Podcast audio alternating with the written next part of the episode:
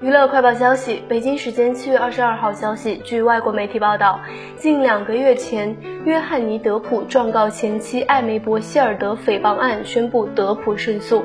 而根据最新消息，希尔德正式向法庭递交文件，提起上诉。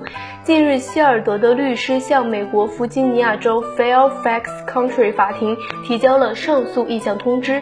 他的一名发言人表示：“我们相信法庭犯了错误，导致此案未能做出。”与第一修正案相符的公正判决。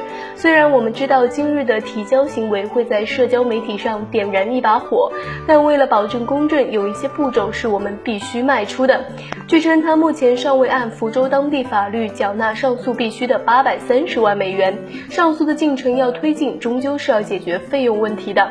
但要像如今这样开始提起上诉的流程，只需缴纳五百美元。